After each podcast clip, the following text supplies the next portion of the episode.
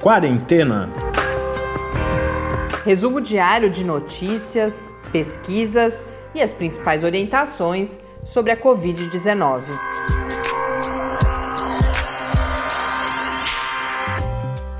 Quarentena, dia 162. Olá, começamos agora mais uma semana com esse nosso centésimo, sexagésimo segundo encontro aqui no Quarentena. Eu sou Mariana Petson. E eu sou o Tarso Fabrício. Semana que começa com algumas notícias uh, escandalosas, de certa forma, que receberam um tratamento um pouco escandaloso, mas que me parecem que não, não, não tem toda essa relevância, embora sejam, claro, importantes. Uma é a notícia do primeiro estudo que teria comprovado a possibilidade de reinfecção por, pelo SARS-CoV-2, o vírus causador da Covid-19, e a outra autorização emergência para uso, para o chamado uso emergencial, que foi anunciada na noite de ontem pelo presidente dos Estados Unidos, Donald Trump, para o uso de plasma convalescente no tratamento da Covid-19. A gente aborda um pouco, e aí eu justifico porque que eu iniciei falando que acho que houve um pouco mais de barulho do que o necessário, ou talvez o que eu queira dizer é que a gente precisa de um pouco de cautela na nossa interpretação dessas notícias que acabaram recebendo bastante visibilidade nesse início de semana. Mas antes quero cumprimentar vários ouvintes que nos escreveram nos últimos dias. A gente estava sem falar com os ouvintes já desde sexta-feira e nesse meio tempo recebemos diversas mensagens, de, tanto de alguns novos ouvintes, mas principalmente ouvintes já que têm sido parceiros ao longo dessa trajetória do programa. Então, a Ilmara de João Pessoa escreveu contando, ela falou, Tarso, que nós falamos do, do frio e perguntei, disse que ao menos no Sudeste estava frio e perguntei às pessoas como que estava a situação em outros lugares do país e ela falou que em João Pessoa a temperatura estava bastante agradável, um pouco mais fresca, 27 graus, ela reporta às 10 horas da manhã, que imagino que seja o momento em que estava escrevendo, mas coloca uma preocupação justamente porque ela faz até uma brincadeira, fala ah, uma temperatura perfeita para praia, para piscina, o que na verdade a preocupa porque as praias foram, o acesso às praias foi liberado há cerca de uma semana. É, e estava que... tudo fechado lá, né? Há muito tempo que não, não, o acesso às praias não era liberado. E além disso, ela coloca uma pergunta justamente sobre o, o plasma convalescente, que a gente fala depois, mas numa outra perspectiva, que ela diz que lá estão sendo realizadas campanhas para doação de plasma, porque vem sendo usado no, no tratamento, imagino que principalmente em estudos clínicos, e que ela coloca uma informação que eu também não conhecia, que mulheres que já passaram por uma gravidez ou inclusive uma gravidez uh, não bem sucedida, com um aborto, por exemplo, não podem, em geral, ser doadoras de plasma. Por que, que isso aconteceria?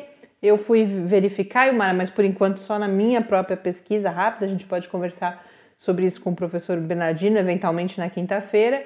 E a explicação que eu vi em algumas fontes bastante confiáveis, inclusive no, num, em um site de um serviço de doação de plasma aqui da, da Unicamp, da Universidade Estadual de Campinas, é justamente a que você sugere.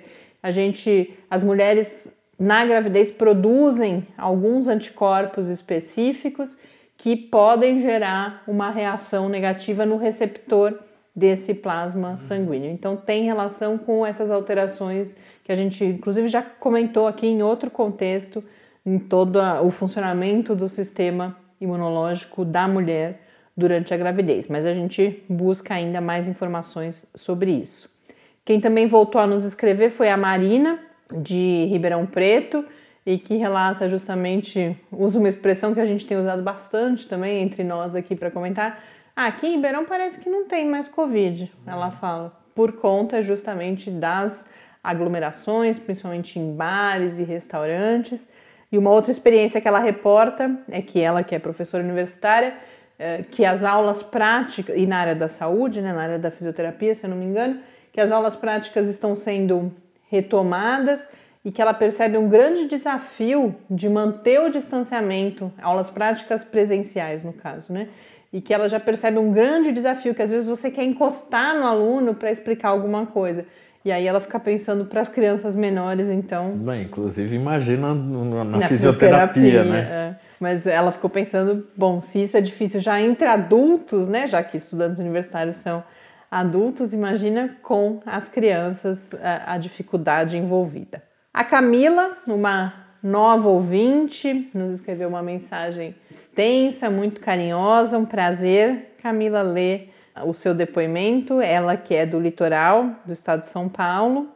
Romeu, professor aqui da UFSCar também, volta a nos escrever, atualizando uma questão que ele tem acompanhado de perto, que é como em outros países os oxímetros, de, chamados oxímetros de pulso, que medem a oxigenação do sangue, têm sido entendidos como equipamentos essenciais na redução, inclusive, da mortalidade por Covid-19, já que pode, a gente tem a chamada hipóxia silenciosa, são é uma coisa bem característica da Covid-19, que é você ter uma baixa oxigenação sem os sintomas que geralmente acompanham. Então, às vezes as pessoas ou morrem em casa mesmo ou chegam ao hospital já numa condição com, com, com, a capacidade respiratória já muito deteriorada e o oxímetro pode ajudar nesse monitoramento. E ele escreveu justamente uh, para compartilhar e disse que com bastante alegria uma notícia que foi publicada hoje na Folha de São Paulo de como estão se multiplicando iniciativas aqui no Brasil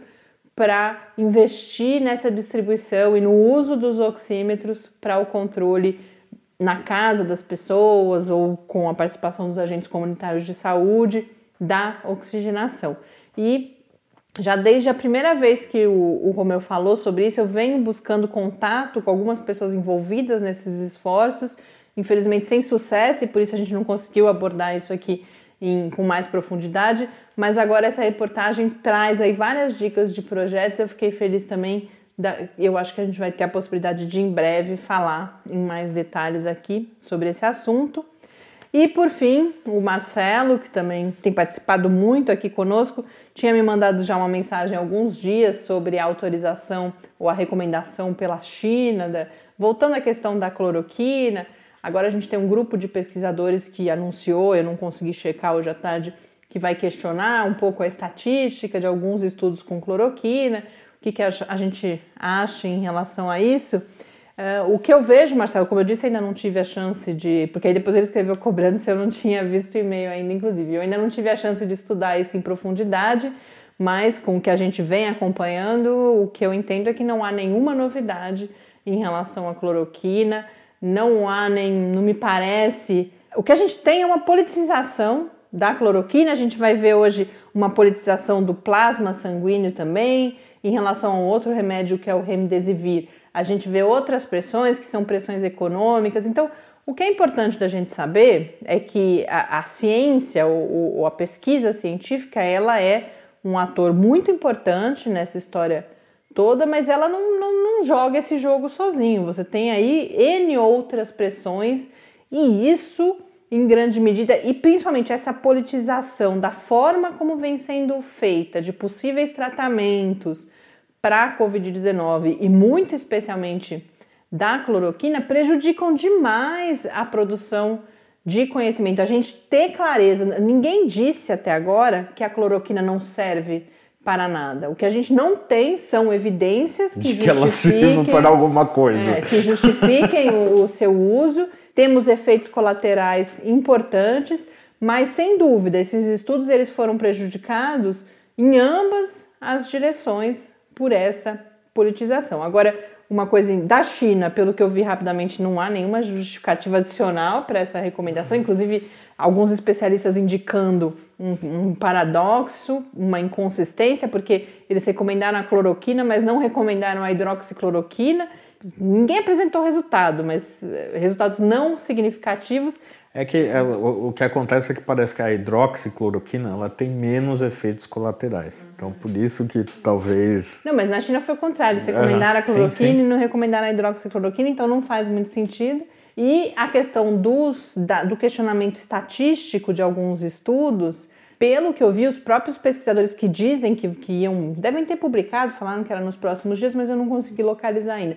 Mas eles falavam: olha, ninguém está dizendo que a cloroquina ou a hidroxicloroquina funciona. O que nós estamos dizendo é que há algumas falhas estatísticas em alguns estudos e que isso precisa ser corrigido até para que a gente tenha mais clareza sobre esses resultados. Então, em resumo, Uh, o meu sentimento até esse momento é que de fato não temos novidade alguma, a não ser a continuidade, o que não é novidade, dessa discussão polarizada e apropriada de uma forma equivocada por um debate, por disputas políticas, não só sobre a cloroquina, como eu disse, a gente vai, vai falar hoje sobre o plasma, essa questão do plasma sanguíneo, e é uma história com a sua especificidade, mas que, que guarda semelhança com esse debate sobre a cloroquina. Então, muito obrigada a todos vocês que escreveram, que nos sugerem temas que certamente a gente deve abordar aqui nos próximos dias. Vamos aos números. Hoje no Brasil, oficialmente, estão registrados 3 milhões 622 mil 861 casos de Covid-19, com 115.309 mortes, um acréscimo de 565 mortes nas últimas 24 horas. A gente teve hoje divulgação de um novo levantamento da Fiocruz sobre a chamada Síndrome Respiratória Aguda Grave, né? a SRAG, que é uma denominação aí mais genérica para diferentes quadros, mas que tem sido um indicador importante da evolução da Covid-19 no Brasil porque a gente tem justamente um, um excesso, um grande, não dá nem para chamar de excesso, porque é um crescimento muito grande nas notificações de SRAG, né, a sigla para Síndrome Respiratória Aguda Grave no Brasil. Então, tem sido importante para mostrar, mesmo naqueles casos não confirmados pela testagem, por exemplo, de Covid-19, é, tem sido usado como um indicador para acompanhar essa evolução. E segundo esse boletim da Fiocruz, esse boletim ele recebe o nome de Infogripe, ele é divulgado periodicamente. A situação que a gente tem em relação à SRAG no país é que os números continuam elevadíssimos na comparação com períodos, os mesmos períodos em anos anteriores, então isso para testar a gravidade do momento que a gente vive ainda, mas nós temos uh, a indicação de tendência de estabilização ou até mesmo queda em boa parte dos estados brasileiros. Então parece que estamos aí no limiar de alguma coisa, mas nada ainda consolidado. A gente precisa esperar algumas semanas e a gente já tem situações, e o boletim da Fiocruz destaca isso, como por exemplo na região metropolitana do Rio de Janeiro, em que há uma tendência de estabilidade quando havia, ao longo de algumas semanas, uma tendência de queda. Então, você ir para a estabilidade é um, você está regredindo no controle da Covid-19. Então, a, a Fiocruz continua recomendando muita cautela e em alguns estados há tendências chamadas de preocupantes, porque são tendências que podem vir a se confirmar como crescimento no número de casos em alguns estados. Eu não vou detalhar aqui, mas são regiões específicas desses estados, não, não estão falando do, do estado como um todo. Quem quiser ver os detalhes, a gente compartilha essa notícia lá no Quarentena News, no site do Lab, na área que é www.lab, com i no final, barra Quarentena News. Mas os estados que têm essa tendência classificada como preocupante pela Fiocruz são Tocantins, Minas Gerais, Mato Grosso do Sul, Paraná e Piauí. Vamos aos números mundiais. A Organização Mundial da Saúde hoje indica 23 milhões 311 mil 719 casos de Covid-19 em todo o mundo. Na John Hopkins, 23 milhões 519 mil 827 casos, com 810 mil e 87 mortes. Desde a semana passada, a OMS mudou a forma de comunicação com o público então a gente continua tendo os números uh, diários, mas a gente não tem mais o que eles chamavam de relatos de situação diários. Eles agora estão se concentrando em fazer boletins semanais um pouco mais detalhados. Isso é sempre divulgado às segundas-feiras. Então, hoje, algumas informações que eu trouxe desse boletim semanal são uh, o acréscimo de 1,7 milhão de casos na última semana em todo o mundo, então quase 2 milhões de novos casos de Covid-19 e 39 mil mortes a mais nos últimos sete dias por Covid-19 em todo o mundo. A gente tem duas regiões com a incidência crescendo, ou seja, a pandemia ainda acelerando. Essas regiões são o Sudeste Asiático, puxado pela Índia, como eu vinha falando, a Índia está numa situação bastante preocupante nesse momento, e o que eles chamam como leste da região mediterrânea, que compreende principalmente os três países com situações mais graves são o Líbano, e numa situação que aí preocupa mais ainda pela questão humanitária da, da explosão que aconteceu recentemente em Beirute, Tunísia e Jordânia. A região das Américas, embora continue sendo a região no mundo com maior número de casos, com maior número de mortes, foi também a região com maior queda, puxada principalmente por, esse, por essa aparente estabilização nos Estados Unidos e no Brasil, que são de longe os países com maior número de, de casos e, e de mortes. Na Europa, o que o boletim destaca é que a gente vem vendo o número de casos crescer nas últimas três semanas. Nessa semana teve uma queda, mas de 1%, é, é, é insignificante nesse momento. Então, o que parece que está se consolidando é esse crescimento no número de casos, embora não haja ainda um crescimento no número de mortes. Há inclusive queda ainda, exceto na Espanha. A Espanha já apresenta uma elevação significativa, um crescimento de 200%, se eu não me engano, em relação à semana anterior, no que diz respeito ao número de mortes por Covid-19. Então, Europa, em grande medida, em alerta, retomando em vários países, inclusive as medidas de distanciamento, de, de contenção da pandemia. Com isso, eu chego às notícias e, como eu anunciei, eu começo por aquela que foi manchete em todo mundo e começa a ganhar muito destaque aqui no Brasil, que é o estudo publicado hoje por pesquisadores da Universidade de Hong Kong naquilo que seria a primeira comprovação da possibilidade de reinfecção por Covid-19. Por que, que isso é apresentado como a primeira comprovação? Nós tínhamos já os chamados relatos anedóticos, mas havia e existem ainda várias hipóteses para uma pessoa, por exemplo, uh, estar aparentemente curada e depois de algumas semanas voltar a apresentar a, a, carga viral e os sintomas, mas isso não necessariamente significava uma reinfecção. Havia outras explicações possíveis.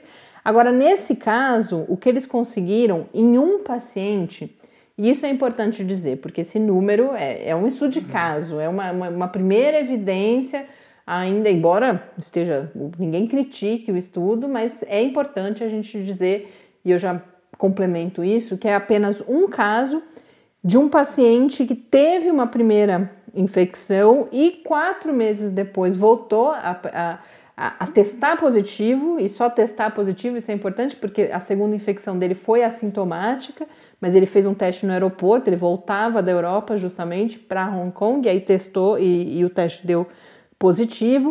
E aí, por sequenciamento genético, por análises genéticas, esses pesquisadores conseguiram identificar que são duas linhagens diferentes do SARS-CoV-2. E aí, por isso, então, é uma comprovação de reinfecção.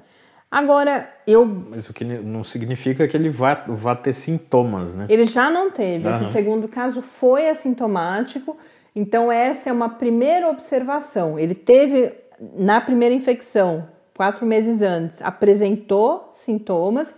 E na segunda foi assintomático, o que pode indicar aquilo que a gente vem falando, um papel das células T na proteção. Ela não impede a infecção, mas ela protege contra o agravamento, o agravamento, da doença. Então, essa é uma primeira observação. E uma outra observação que aí tem relação com o que eu colocava de ser um único caso, e é algo que vai se ligar com uma outra discussão que o professor Bernardino já trouxe aqui, que é um evento raro, mesmo que, tenha acontecido, e tudo indica que de fato aconteceu, é um evento raríssimo e que só aparece porque nós temos esses milhões de casos e aí você tem esse evento, mas que em termos populacionais não é algo que deva preocupar primeiro por essa raridade e segundo por essa possibilidade de se tivermos a reinfecção, ela não trazer junto com ela o agravamento. É claro que essa pessoa ela é uma potencial transmissora da doença e isso deve ser considerado né, no planejamento das políticas de contenção, mas aí vale o segundo argumento, que é o da raridade. E se isso acontecer de fato com, com essa raridade, tudo indica até agora que sim, isso não seria um problema muito grande no quadro de combate, de enfrentamento à Covid-19. Bom, vamos agora ao, ao, segundo tema, que desde ontem à noite tem, vem sendo bastante falado, que foi a autorização para o chamado uso emergencial do plasma convalescente na, no tratamento da Covid-19. Essa autorização feita pela FDA, que é o equivalente à Anvisa nos Estados Unidos. Esse anúncio foi feito ontem pelo presidente dos Estados Unidos, Donald Trump. E essa é uma polêmica que já vinha há cerca de duas semanas. Quando houve uma divulgação, eu, eu vi no The New York Times, mas deve ter, sido, ter acontecido isso em outros veículos também de que estava na, a FDA estava na iminência de, de conceder essa autorização emergencial. O que é essa autorização emergencial? Em situações de emergência, como essa que a gente vive, há essa possibilidade de autorizações em condições especiais, nesse caso com evidências menos robustas do que aquelas que normalmente são exigidas para a liberação de medicamentos. Porque é importante a gente notar que o plasma convalescente ele já vem sendo usado no âmbito de estudos clínicos. Então, inclusive aqui no Brasil, a gente tem o uso, havia isso já nos Estados Unidos também, muitos pacientes recebendo, inclusive. Agora, quando se concede a autorização emergencial, é justamente fora dos estudos clínicos. Há cerca de duas semanas, aí, 15 dias, apareceu esse rumor de que a FDA iria autorizar, e aí autoridades importantes de saúde pública nos Estados Unidos, inclusive consultores da Casa Branca, se pronunciaram dizendo que uh, era necessária cautela, de que os estudos ainda não eram conclusivos em relação ao efeito do plasma convalescente. Lembrando, o plasma convalescente é é, obtido do sangue de pacientes que tiveram a Covid-19 e se recuperaram. É a ideia, que já é uma ideia antiga e que é estudada para outras doenças, de que os anticorpos que estão nesse plasma ajudam o corpo desse paciente que está doente nesse a momento a combater a doença. Então, não é uma vacina, não é uma prevenção, é um reforço ali na nossa possibilidade de lutar contra o vírus quando estamos infectados. Mas enfim, essas autoridades foram a público então, pedindo cautela, dizendo que não havia ainda evidências conclusivas.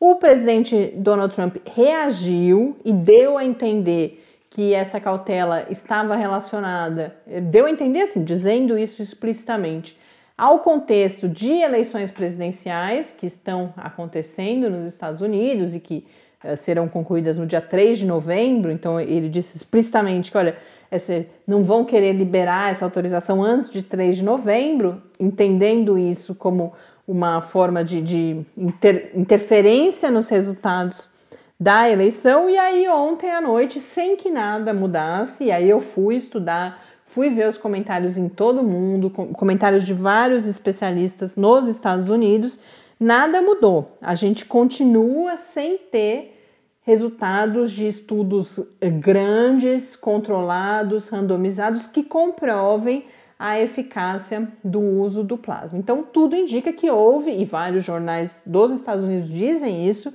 que tudo indica que houve uma pressão do governo dos Estados Unidos para que a FDA fizesse essa autorização para uso emergencial. E aí, uma coisa que aí a gente liga com aquele comentário que eu conversava com o Marcelo no início do episódio de hoje, eh, vários especialistas vão falar: olha, a gente está confiante, tem várias indicações de que isso vai funcionar, mas nós não temos ainda. E qual que é o problema? Com a liberação, essa liberação para uso emergencial, vai ser muito difícil continuar recrutando pacientes para os estudos clínicos porque justamente nos estudos clínicos você pode receber o plasma ou placebo. E aí o paciente, a hora que ele cria essa expectativa, bom, se há uma autorização é porque funciona. E se funciona, eu não quero correr o risco de receber placebo. Então eu não quero participar do estudo clínico, eu quero receber o plasma. E com isso, se você não realiza o, o estudo clínico, a gente vai passar, a gente vai continuar sem saber se funciona e ou se não funciona, o que pode ocasionar efeitos colaterais, mas ao que tudo indica, o do plasma, a segurança já, já está bastante consolidada, mas você está gastando recurso. É isso que é importante as pessoas terem clareza também. Recursos, muitos recursos estão sendo investidos, e nesse caso, não só isso, a, a energia das pessoas, a segurança das pessoas que têm que ir aos bancos de plasma para fazer essa doação, sem que nós saibamos se funciona ou não. Então, mais uma vez, a gente entende a angústia das pessoas, a gente entende um, um, certo sentimento de, bom, melhor do que nada é eu tentar alguma coisa.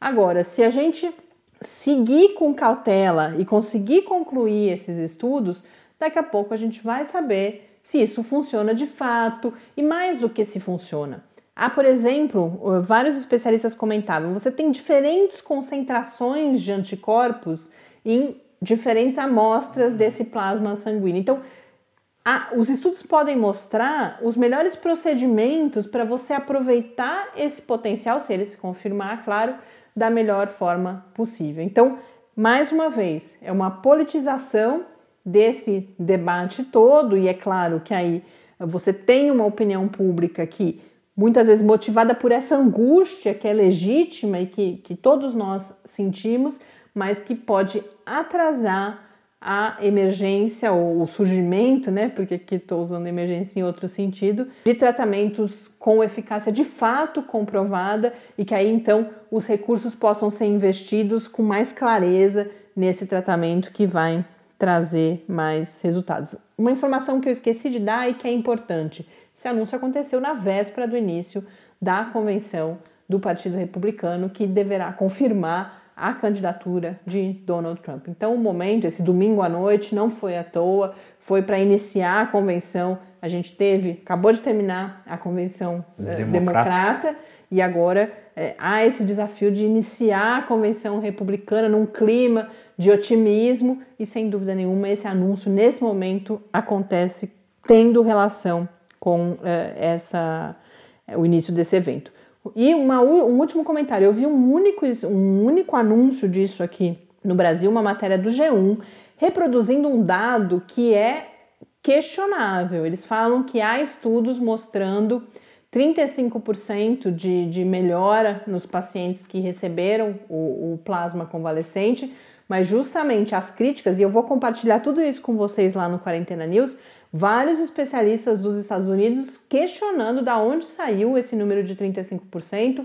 Há um estudo grande realizado pela Clínica Mayo, que é uma instituição importante nos Estados Unidos, mas além desse número não aparecer ali, esse foi um estudo sem placebo, sem grupo controle, então é, são evidências num nível baixo ali em termos de força. Então o G1 acabou reproduzindo um dado que não é real e que é bastante está sendo bastante questionado nos Estados Unidos. A gente não tem, segundo esses especialistas que eu, que eu é, vi em, em, vários comentários nos Estados Unidos, a gente não tem esse resultado, que é claro, se tivesse comprovado 35% de melhora é, nos pacientes que receberam, isso justificaria sem dúvida nenhuma. Mas o que esses especialistas colocam é que isso não é verdade. E continuando nesse tema de um tempo da ciência, que nem sempre é o tempo que a gente desejaria nessa situação, mas mais do que isso, de como a gente tem alguns desafios em realizar essas pesquisas sob tanta pressão e com tão pouco tempo, foi tem relação com o Remdesivir, que é o, o antiviral fabricado pela companhia uh, pela Gilead, se vocês se lembram, ele junto com a dexametasona são os dois únicos tra tratamentos que já foram receberam um reconhecimento como tendo algum efeito comprovado no tratamento da COVID-19. Acontece que o remdesivir, os estudos, os dois estudos principais que tinham sido realizados e que resultaram justamente numa autorização para uso emergencial nos Estados Unidos. Aqui no Brasil a gente ainda não tem essa autorização, então o remdesivir só é usado no contexto de estudos clínicos. Mas nos Estados Unidos já, tinha, já havia essa, essa autorização a partir justamente de dois estudos. Um deles foi inconclusivo, o segundo estudo em pacientes com Covid severa, e os resultados foram chamados já à época de bastante modestos e até um pouco decepcionantes, porque não houve, por exemplo, diferença na mortalidade, pelo menos não diferença estatisticamente significativa. O que houve foi uma redução do tempo de hospitalização. E agora, esse estudo que foi publicado no, no JAMA, ele testou uma outra população com Covid moderada, mas um moderada que significa pessoas, pacientes internados, mas sem a ventilação mecânica, e os resultados foram de não existência de efeito de redução de hospitalização. Há num dos protocolos há uma, uma ligeira diferença no, no, nos resultados, mas uh, todos os comentários são de que não são evidências que devam ser levadas em consideração. Os resultados foram noticiados como, olha, remdesivir não tem efeito sobre a COVID moderada, mas mais importante do que isso, e eu também compartilho um texto lá no Quarentena News que fala sobre isso, é o fato de que nós temos três estudos importantes com remdesivir com resultados diferentes em cada um deles, e isso pode significar duas coisas: ou que nós temos problemas metodológicos, que eles foram realizados com metodologias muito diferentes e, portanto, não estão nos permitindo comparação, né? E compor um corpo de evidências que nos responda à pergunta que a gente quer responder. Ou o efeito do remdesivir é tão modesto que num estudo cai para um tende para um lado, no outro estudo tende para o outro lado. Agora, qual o problema disso? Porque tudo bem, qualquer efeito, ainda que modesto, é um efeito, pode ajudar algumas pessoas. O remdesivir é um remédio caríssimo, o tratamento é caríssimo. Então, o que eles colocam é Bom, o uso de um remédio muito caro numa Covid moderada, em que a, a taxa de mortalidade é baixíssima e sem um, uma eficácia claramente comprovada, não faz muito sentido. Então, todo mundo recomendando o que? Mais estudos. Infelizmente, a gente vai ter que aguardar um pouco mais para ter mais clareza sobre o efeito do remdesivir, que eu não, não lembro se eu registrei, eu acho que não, é um medicamento antiviral e em relação a isso, a isso inclusive há uma dúvida muito grande qual momento, porque para antivirais pode fazer muita diferença em que momento da infecção você administra, eles costumam naturalmente ser mais eficazes no início da infecção, uhum. em que eles combatem justamente a replicação viral. Bom, eu acho que eu tenho mais alguns minutinhos aqui, quero abordar um último estudo que já passou comigo a semana inteira, semana passada inteirinha, ficou ali nas abas. É um, um resultado importante da gente trazer aqui, que foi um estudo realizado pelo Imperial College, indicando uma possível associação, e notem a minha cautela ao, ao reportar isso, entre a infecção por Covid-19 e a instalação de diabetes tipo 1 em crianças. Talvez alguns de vocês se lembrem, não é a primeira vez que a gente fala aqui em uma relação entre diabetes e Covid-19.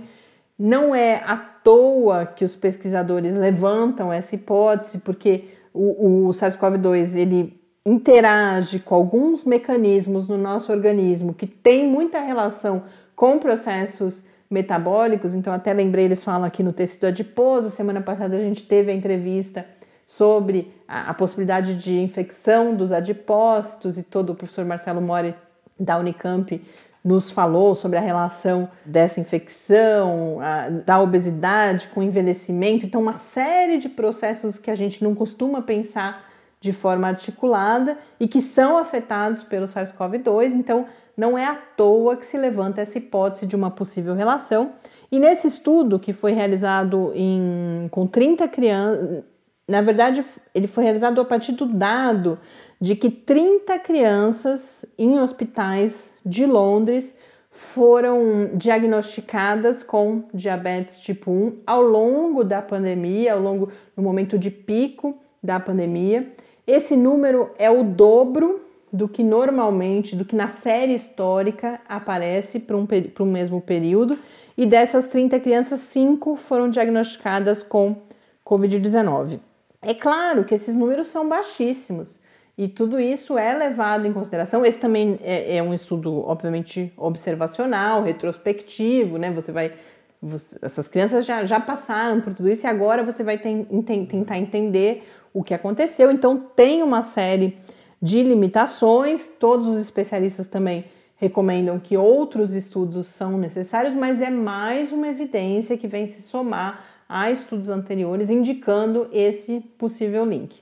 E um dos comentários que eu vi é de um pesquisador envolvido em algum esforço que a gente já comentou aqui também, que se chama COVIDiab, né, de Covid e diabetes, uh, registro global, que é justamente um esforço que está sendo feito de que esses casos sejam registrados, sejam reportados, que haja um esforço uh, supranacional para se investigar melhor esses possíveis, essas possíveis ligações entre a infecção pelo SARS-CoV-2 e o surgimento de diabetes, não só em crianças, porque a primeira vez que a gente comentou aqui era não, é, não, não era essa população adultos, né? específica, né? era aparentemente havia um aumento no caso de no, nos casos reportados de diabetes recém-instalada, né, que é chamada, em pacientes diagnosticados com COVID-19 e não só, um aumento nos números que uma das principais explicações nesse momento é o principal evento que a gente vem vivendo, que é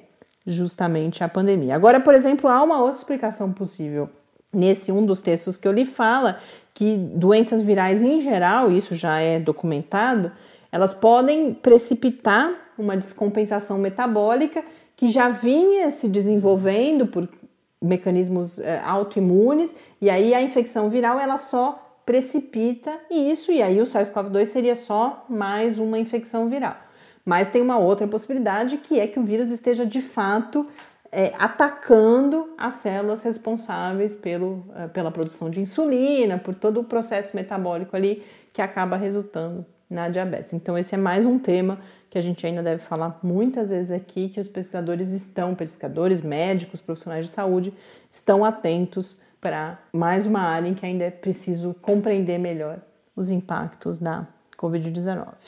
E por fim, agora para acabar, quero começar a noticiar a nossa live dessa semana. Já tinha adiantado muito rapidamente no final da semana passada. Nesta quinta-feira, às 6 horas da tarde, a gente fala sobre gravidez e Covid-19, com algumas representantes do que vem sendo chamado como Grupo Brasileiro de Estudos sobre Gravidez e Covid-19. Elas têm publicado vários artigos, a gente já falou sobre dois deles aqui, indicando uma mortalidade de mulheres grávidas ou no pós-parto por Covid-19 aqui no Brasil maior do que aquela registrada em outros países, e a gente conversa então sobre isso, mas não só, sobre cuidados na gravidez. O público pode participar, se por exemplo houver um interesse, são todas profissionais, várias delas médicas uh, da área de ginecologia e obstetrícia, temos também uma enfermeira e que podem nos ajudar a compreender esse momento para as mulheres grávidas ou no pós-parto. As nossas convidadas são a professora Carla Polido, que é aqui do Departamento de Medicina da Universidade Federal de São Carlos, a professora Roxana Knobel, do Departamento de Ginecologia e Obstetrícia da Universidade Federal de Santa Catarina, a professora Débora de Souza Santos, da Faculdade de Enfermagem da Unicamp, e a professora Melânia Amorim, do Instituto de Medicina Integral, professor Fernando Figueira, que fica em Recife. Então, quinta-feira, às 6 horas da tarde, a gente conversa sobre gravidez e Covid-19 no projeto Quarentena ao Vivo. Grande abraço, boa semana para vocês e até amanhã. Até amanhã. Fique em casa. Quarentena é uma realização do Laboratório Aberto de Interatividade para Disseminação do Conhecimento Científico e Tecnológico da Universidade Federal de São Carlos, o LAB da UFSCar, do Centro de Desenvolvimento de Materiais Funcionais, CDMF, e do Centro de Inovação em Novas Energias, o CINE. pauta, produção e apresentação, Mariana Pezzo e Tárcio Fabrício. Arte e design de Henrique Mateus. Desenvolvimento web, Eduardo Martins. Edição de áudio, Lucas Stefanuto. Apoio Fundação de Amparo à Pesquisa do Estado de São Paulo.